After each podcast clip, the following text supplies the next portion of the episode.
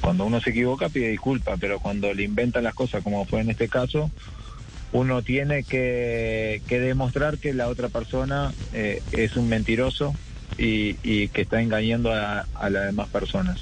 Entonces de nada servía que yo saliera el día de ayer diciendo que yo no había dicho eso, que yo había dicho otra cosa, que a mí me habían dicho otra cosa y no tengo prueba. Entonces, para que no ser un, un ida y vuelta de la palabra de él contra la mía, preferí esperar hasta la noche a tener el video ya con las voces y así poder demostrar de que ese señor es un completa completo mentiroso y que y que estaba equivocado. No, yo lo que quería era limpiar mi nombre.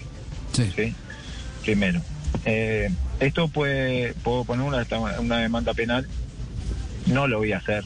No voy a entrar en eso tampoco. No me voy a desgastar en eso ni tampoco quiero tampoco dañar la vida a alguien por un error. Pero sí me gustaría y le pido que se retracte.